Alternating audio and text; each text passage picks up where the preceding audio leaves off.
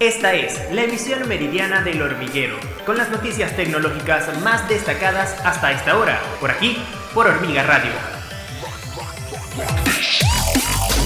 Hola, bienvenidos a una nueva emisión meridiana del hormiguero. Yo soy Rosabel Meleán, quien les acompaña nuevamente y de inmediato las notas más destacadas hasta esta hora. Apple filtró cómo luce esta función del iPhone 14 Pro, que ya existe en algunos de los mejores terminales del mercado de Android.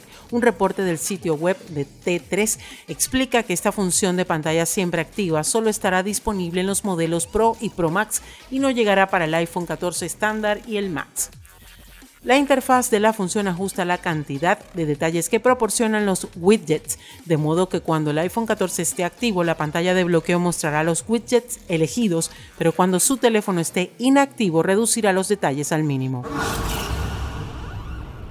OnePlus ha presentado el último dispositivo premium de la marca, OnePlus 10T que está equipado con una pantalla de 6.7 pulgadas e integra la tecnología de carga Superbook de 150 watts, así como su nueva capa de personalización Oxygen OS 13. OnePlus 10T es un dispositivo que alcanza los 203.5 gramos de peso e integra un panel AMOLED de 6.7 pulgadas. Ofrece una resolución de 2412 x 1080 píxeles. Asimismo, presenta una tasa de refresco adaptativa de 120 Hz. Samsung anunció la segunda generación de sus unidades de almacenamiento, Smart SSD, que presentan funciones de procesamiento mejoradas y reducen el consumo de energía. Actualmente este tipo de unidades se están utilizando en tecnologías de próxima generación como la inteligencia artificial, el aprendizaje automático y el 5G, 6G, que requieren grandes cantidades de procesamiento de datos.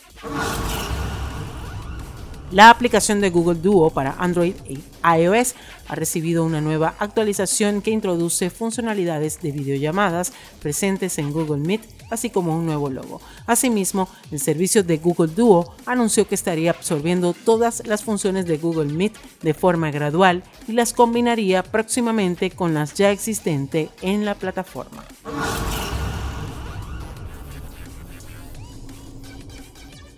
Y de esta manera llegamos al final de nuestro resumen informativo El Hormiguero Meridiano. Yo soy Rosabel Melián y les invito a que nos acompañen en una próxima oportunidad.